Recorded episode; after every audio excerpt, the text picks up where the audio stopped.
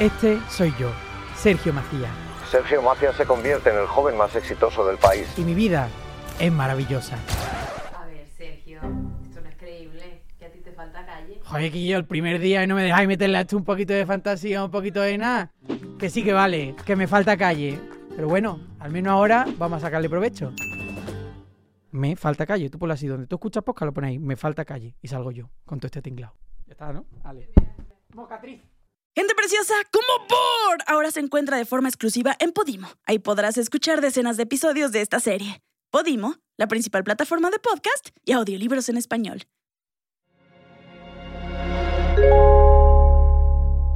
Esta temporada de ¿Cómo por? es una idea original de Dama G para Podimo, la principal plataforma de podcast y audiolibros en español, producido por Dama G y su crew. A ver, a ver, a ver, a ver, a ver. ¿Cómo por? Nos obsesionamos con la confesión de un asesino solo porque lo contó de manera graciosa. Yo le dije a mi madre, ¿sabes qué madre? A ese vato yo lo voy a machetear. Refresquemos memoria. ¿Te acuerdas de cuando? Me amarran como puerco. Y de. Tengo miedo, tengo miedo, tengo miedo. Y de. Cómete un pan, cómete un pan, cómetelo, cómetelo, cómetelo, cómetelo, cómetelo, cómetelo. Y cientos de otras frases icónicas que dijeron algunos borrachos, desfragmentados o drogados. Las decíamos cual cita de Shakespeare y nuestras mamitas lindas, nuestras jefetitas chulas que nos dieron la vida no entendían el contexto y tal vez si hubieran visto los videos no habrían entendido por qué nos daba risa esa decadencia. Bien, dentro de la arqueología del YouTube mexicano hay una cantidad de videos que se consideran fundacionales. Estos clásicos aún suenan en las bocas de los mexicanos y ya forman parte del patrimonio intangible de la nación. Sí, sí, sí, hoy vamos a hablar de algunos de estos icónicos personajes que se volvieron virales por el fino argot que declamaban sin hacer completo uso de sus facultades mentales. Vamos a hablar de los borrachos virales, contaremos la historia del canaca, del ferras y de changoleón, también intentando perforar la mente del latinoamericano, específicamente el mexicano, para entender el contexto antropológico que justifica ¿Por qué nos reímos tanto de la miseria? ¿Qué carajos es la pornomiseria? ¿Qué tal, gente bonita, gente preciosa? Yo soy Gloria del Mar, mejor conocida como Dama G. Bienvenidos al primer episodio de esta serie, como por. En este su espacio estaremos analizando casos turbovirales y súper extraños y surreales. Casos que no sea tan claro el por qué fueron o son tan virales y que nos haga preguntarnos, ¿cómo por? ¿Cómo por, neta, cómo por? ¿Cómo carajos pasó esto? ¿Cómo por es tan viral? Todo esto desde una perspectiva sociológica y antropológica para que nos adentremos al fondo del iceberg, al meollo del asunto, pero con mucho, mucho humor y buena ondita. Espero tenerlos muy seguido por aquí. Bienvenidos a... ¡Ya, güey! ¿Cómo por? Todos los hechos a continuación transcurren en el hermoso pero decadente, surrealista país de México. Estamos aquí en lo que es México, México, México. Borrachos, pero buenos muchachos. Yo poleo con la gente que es mala, no con la gente que es buena. Usted, usted es buena persona, también él, también ella, la niña. Ok, estás en el tren del mame, un tren con más terminales y estaciones que Oxxos en México, que McDonald's en Estados Unidos. Es 2007 y estás a punto de llegar a la estación de YouTube, una plataforma bebé, bebecita, apenas tiene dos años. No le han salido ni los dientitos permanentes y ya tiene una fijación, una obsesión por las personas borrachas, las personas desfragmentadas. Aún no pega Facebook y la cultura del meme sigue siendo algo de nicho. 15 años después, de acuerdo a un informe de Signal Fire, más de 50 millones de personas se considerarán creadores de contenido online. Pero pues todavía no estamos ahí, ¿no? Estamos en un momento en donde apenas están despuntando las redes sociales. Gracias al YouTube comienzan a existir las primeras viralizaciones y entre esas tenemos una gran oferta de videos, ¿no? De gente pues en estados alterados, ebrios, ahogados, hasta el huevo, hasta el merequetengue, bien Pokémon, hasta el queque, hasta el pito, como dicen por ahí. Yo no choqué, me chocaron. A raíz del alcohol o de otras sustancias que modifican el comportamiento, algunos incluso padecen de sus facultades mentales. ¡Ah! Sabe rico, ¿verdad? Ándale, pues para que sepas que es el pan pan, el que es bueno. Hasta tú comes pan, fíjate. Aparecen confesando crímenes, diciendo incoherencias, cantando, mandando saludos o hablando en francés delfino. No, ni verga. Ni verga, güey. Pero, ¿de dónde salió todo esto? Y aquí es donde tenemos que hablar del show de la barandilla. Ahí viene el compás orullo con el show de la barandilla. Ahí viene el compás orullo dispuesto a tirar carro. Este se transmitía por televisión local a inicios de los 2000 en el canal 4 de Guadalajara por parte de Televisa. Televisa presenta. El segmento consistía en reporteros que recorrían los separos municipales para tomar los testimonios y pseudo entrevistar a las personas que habían sido detenidas durante la noche y la madrugada. Em, entrevistaban personas saliendo de tugurios que se habían metido en alguna clase de problema, ¿no? Era una variación al, al, trabajo del reportero que acompaña a la policía, pero el plan no era poner orden, era burlarse de los desorientados. ¿Cuál es su nombre, señor? Iglesia Rivas. ¿Qué nombre de cantante usted? ¿Sabe cantar? Sí. ¿Cuál es? ¿Cuál? Pero no solo era Televisa, de hecho varios otros canales de México y Latinoamérica también tenían su flotilla de reporteros buscando notas entre pues los infortunios de la calle. Yo necesito amor, comprensión y ternura como el famosísimo y brillante reportaje del programa ecuatoriano llamado En carne propia. ¿Y a dónde me van a mandar? ¿A la penitenciaría? No.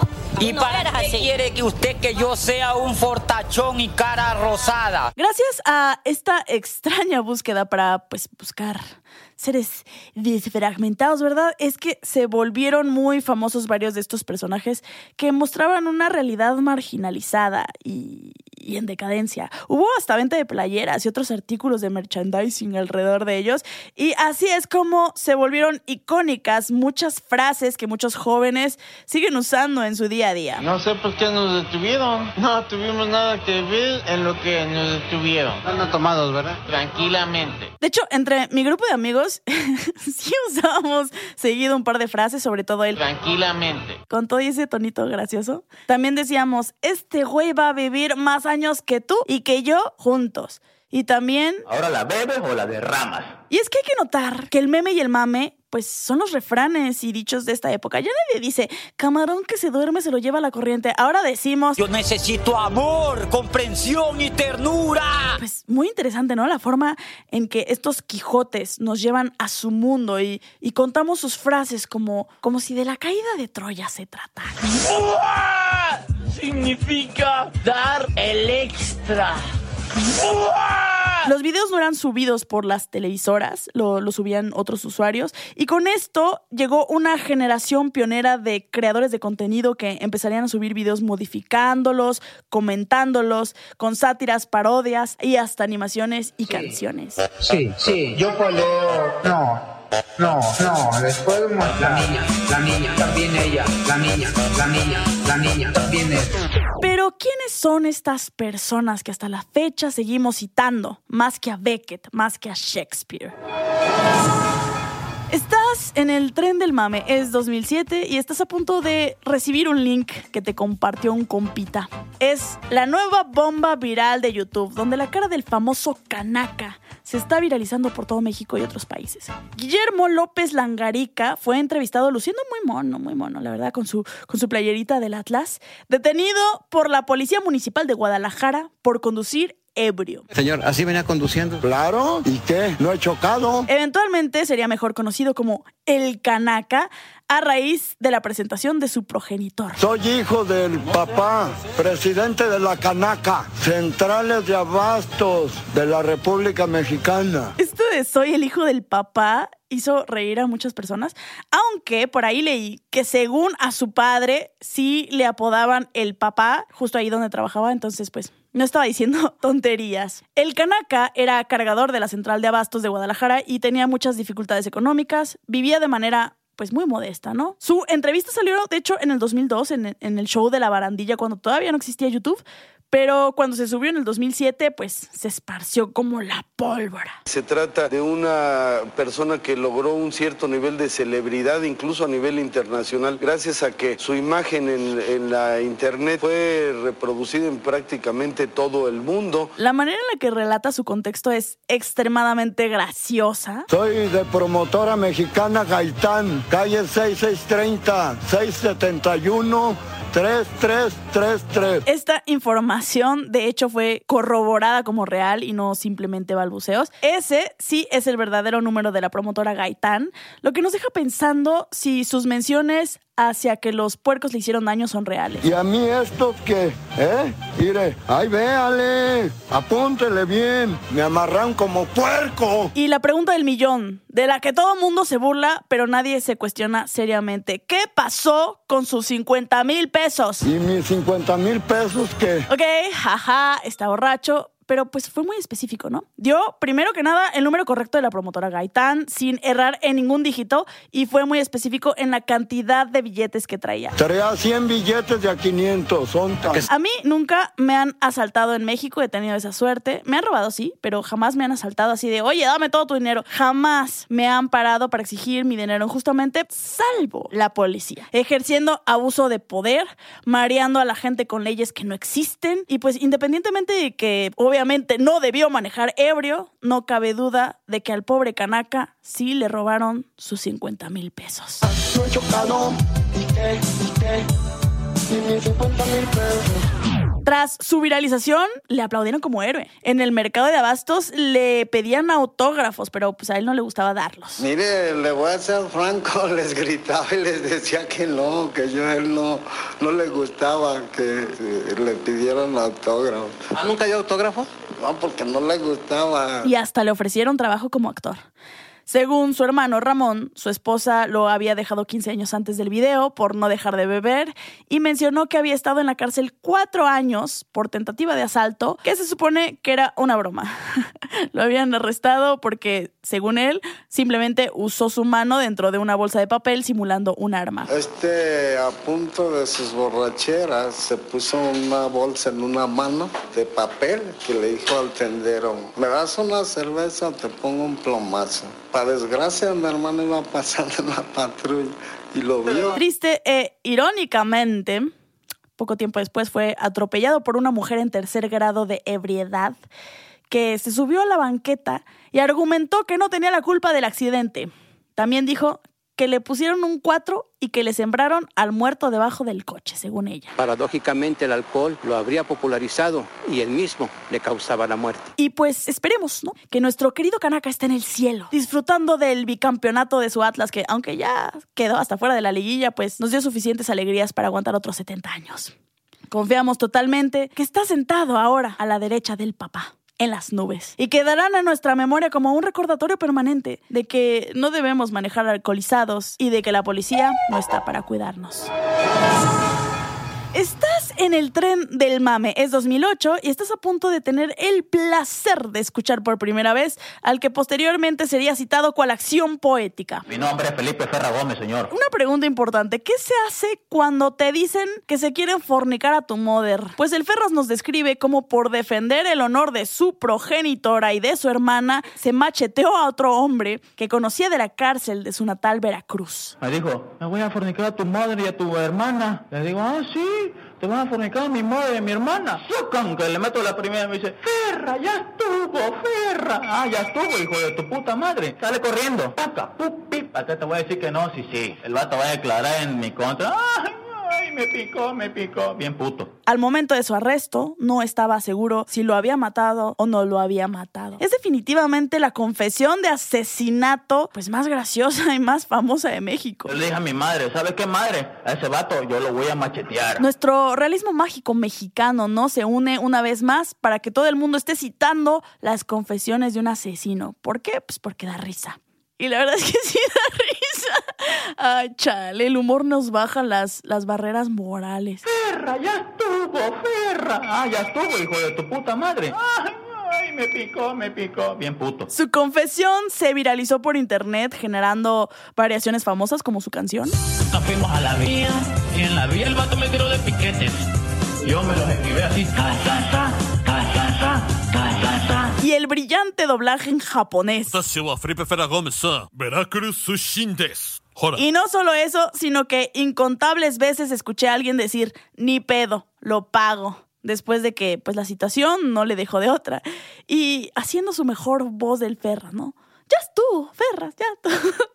También la legendaria frase, ahora la bebes o la derramas, que pues es toda una acción poética, ¿no? Y si nos ponemos a, a ponerle coco, también es un, un refrán bien verga, ¿no? Que nos hace pensar, pues, muchas cosas. Ahora la bebes o la derramas. En 2006, el Ferras fue nombrado rey del carnaval de Veracruz dentro del penal del Cerezo, el Ferras primero. Y curiosamente se, se mostró arrepentido de lo que hizo. La verdad cometí un error y estoy arrepentido de la verdad de lo que hice, ¿no? En 2010 se escapó de la cárcel junto a otros reclusos. Se mantuvo prófugo al parecer cerca de un año, aunque de mucho no sirvió porque fue capturado nuevamente y reingresado a prisión. Actualmente sigue vivo y en la cárcel y sabemos que no importa que pase lo que pase, porque lo que haya pasado ya se lo llevó su puta madre y no hay pedo. Él lo paga.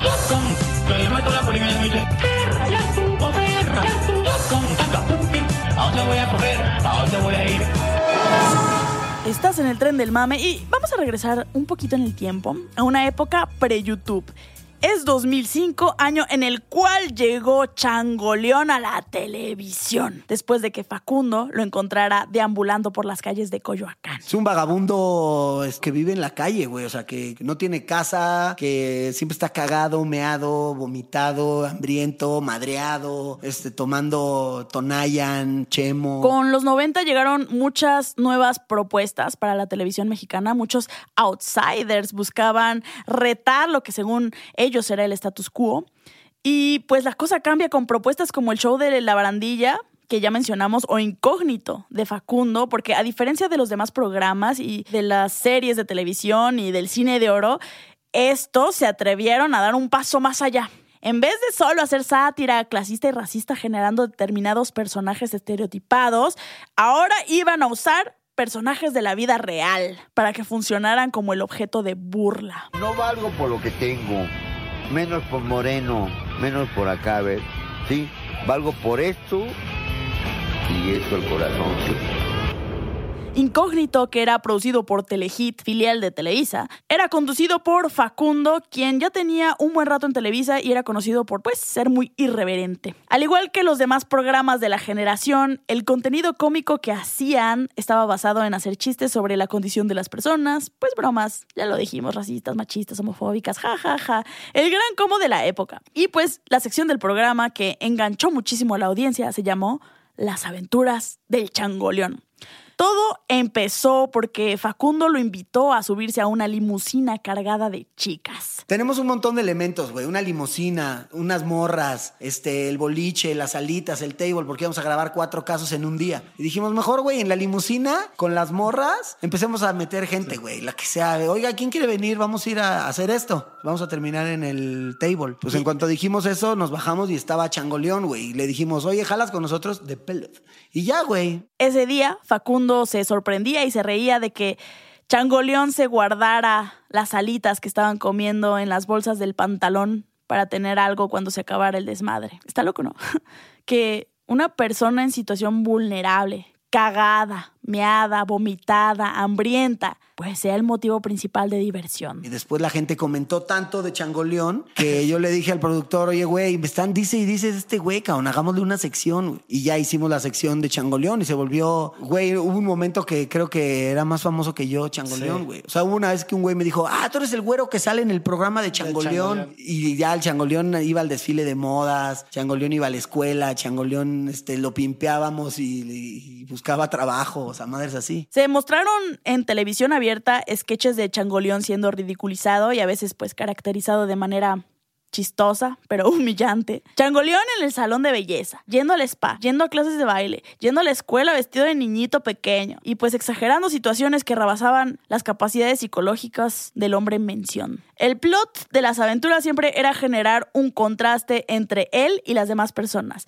Estas, usualmente y casualmente, siempre eran personas blancas que hacían comentarios sobre el aspecto o el olor o los comportamientos que tenía el invitado, que siempre terminaba por amenazar a alguien de que lo iba a golpear a las mujeres siempre las incomodaba con comentarios sexuales o incluso las tocaba. El contraste que querían encontrar siempre era un tema de lo normativo en contraste de lo grotesco. Luis Beltrán Almería dice al respecto que la risa tiene un binomio indisociable que es la crueldad.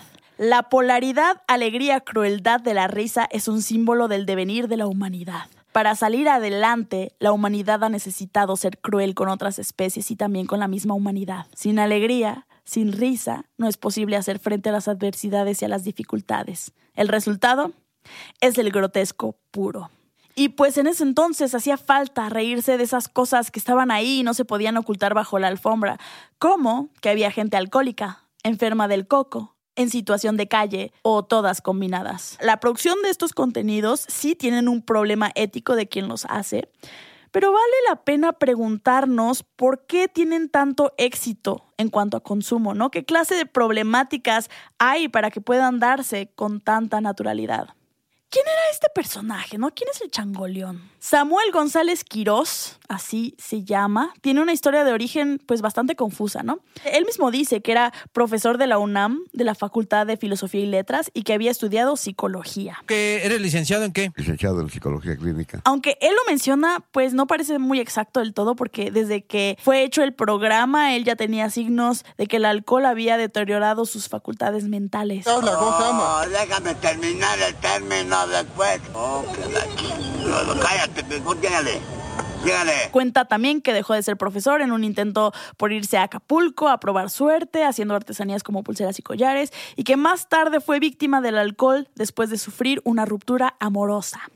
Regresaría a la Ciudad de México y terminaría en situación de calle en la zona del centro de Coyoacán, y ahí fue donde lo encontró Facundo. La historia del changoleón terminó como era de esperarse. En cuanto terminó incógnito, Facundo dejó de seguirle la pista, tal vez no porque no lo quisiera ayudar, sino porque se necesita algo más complejo que solo aventarle dinero a una persona que está en situación de pobreza, ¿no? Eh, En una situación de precarización tan extrema. En varios medios como El Universal mataron a Samuel González varias veces asegurando que había perdido la vida de tal o cual manera, pero la realidad es que ahora Samuel vive en las calles del puerto de Acapulco. Hace no mucho fue entrevistado por Dulce Gypsy, conductora de Badaboom. Lo encontró con la estética de porno miseria, le ofreció un cambio de look para, para que pudiera volver a Ciudad de México y contactar a Facundo. Y pues está muy cabrón, ¿no? Como después de tantos años sigan utilizando la imagen de esta persona para generar audiencia. Es bien loco como con toda la revolución nueva de la corrección política, la pornomiseria siga siendo graciosa, morbosa y monetizable. Ok, pero entonces, ¿qué pedo? Como por nos gusta burlarnos de los, de los borrachos, de los desorientados, de los que hablan raro. ¿Por qué es tan gracioso? ¿Por qué es tan viral? Primero que nada, eh, no es posible predecir que será viral, ¿no? El sociólogo Jeffrey Alexander decía que los acontecimientos siempre es necesario entenderlos retrospectivamente.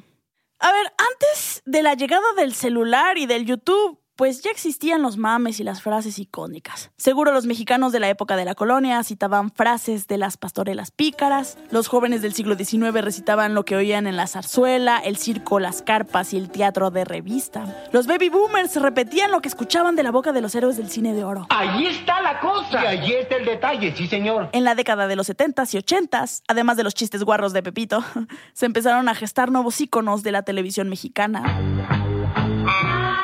Ya están aquí los polibos.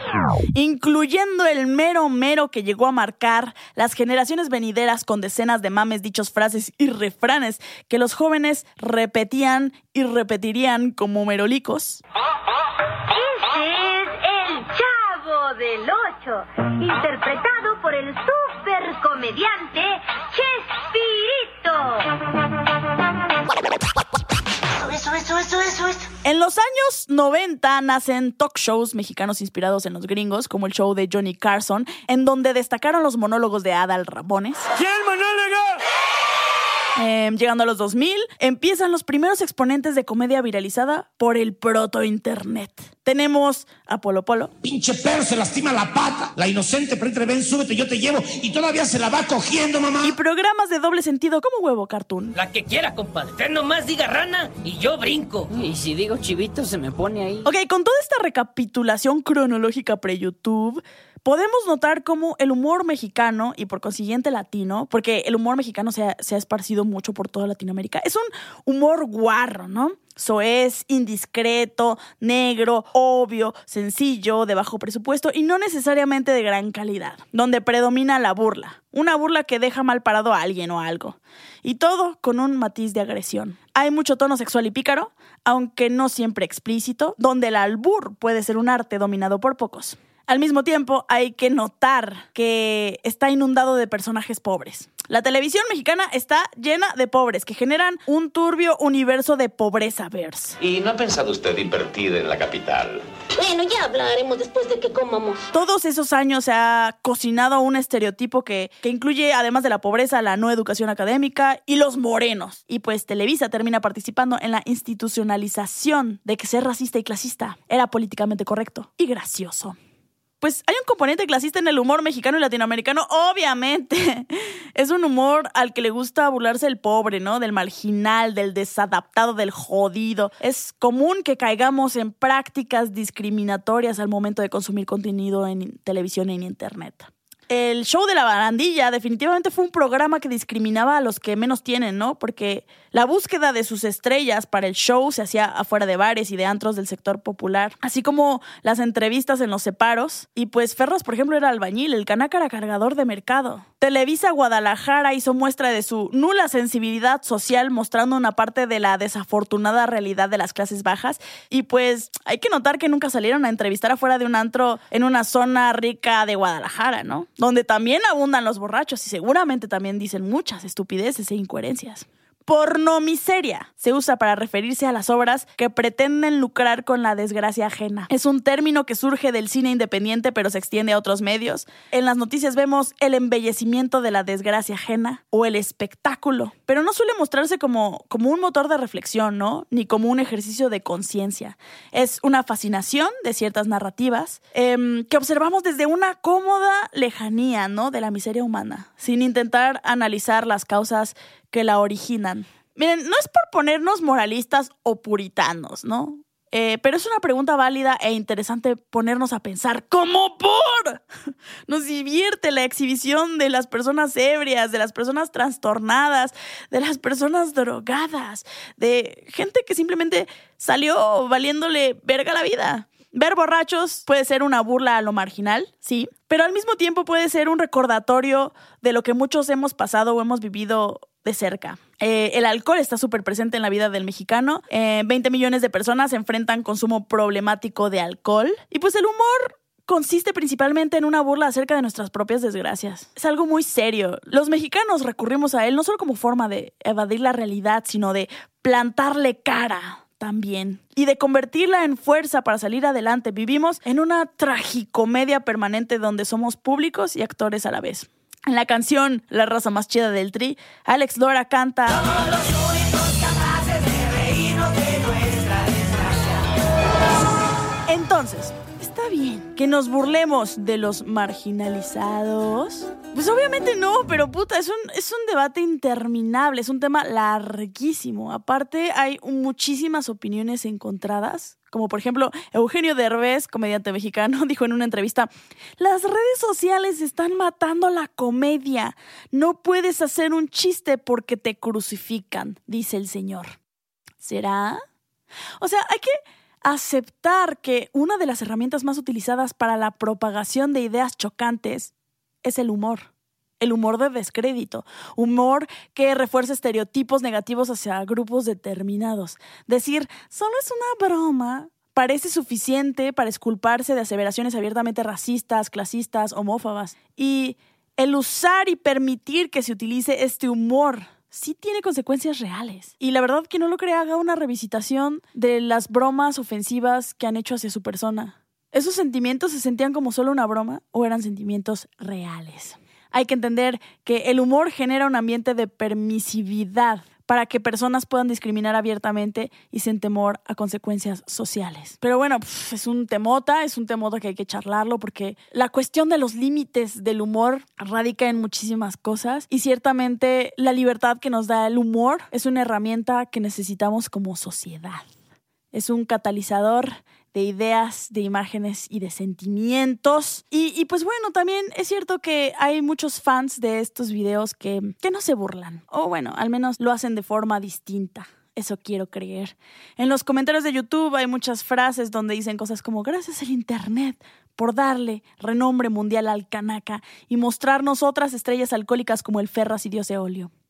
Grande el Kanaka, Dios lo tenga en su gloria. Han pasado 10 años y lo sigo viendo y me encanta. Ah, bueno, quiero pensar que no todo es discriminación, que hay muchos procesos de identificación, de empatía y de buena ondita, ¿no? Em, por lo que ya se mencionó arriba, ¿no? Que muchos mexicanos y latinos nos, nos identificamos con la juerga y el valemadrismo y el desmadre. Y también muchas veces encontramos muy interesante su manera de hablar, el uso de sus palabras, su espontaneidad, su hábil esgrimismo verbal repleto de argot mexicano de estos personajes que siguen siendo memorables porque sus frases aún pueden aplicarse como parte del lenguaje común, porque son parte de la evolución del Internet, porque muchos estuvimos ahí y seguimos consumiendo memes y pendejadas en nuestra adultez. Al final, sin tomar en cuenta ningún escrúpulo, la comedia ahí está y pues cada quien irá sorteando sus límites y su propio humor. Y bueno, muchísimas gracias por escuchar este primer capítulo de la serie Como por. Yo soy Gloria del Mar, mejor conocida como Dama G, y los esperamos en la siguiente emisión, en otro caso viral y que entre en el mundo del realismo mágico. No, pan, pan, tienes que agarrar el pan. Ahí lo agarro.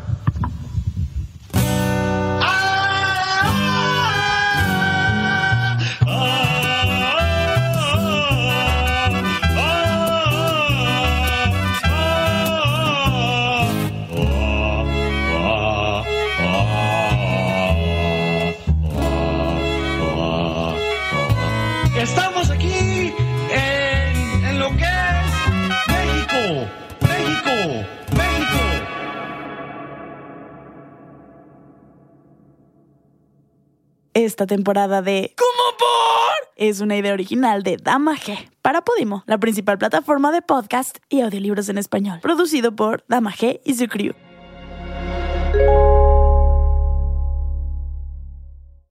Gente preciosa, ahora como por se encuentra de forma exclusiva en Podimo, la principal plataforma de podcast y audiolibros en español.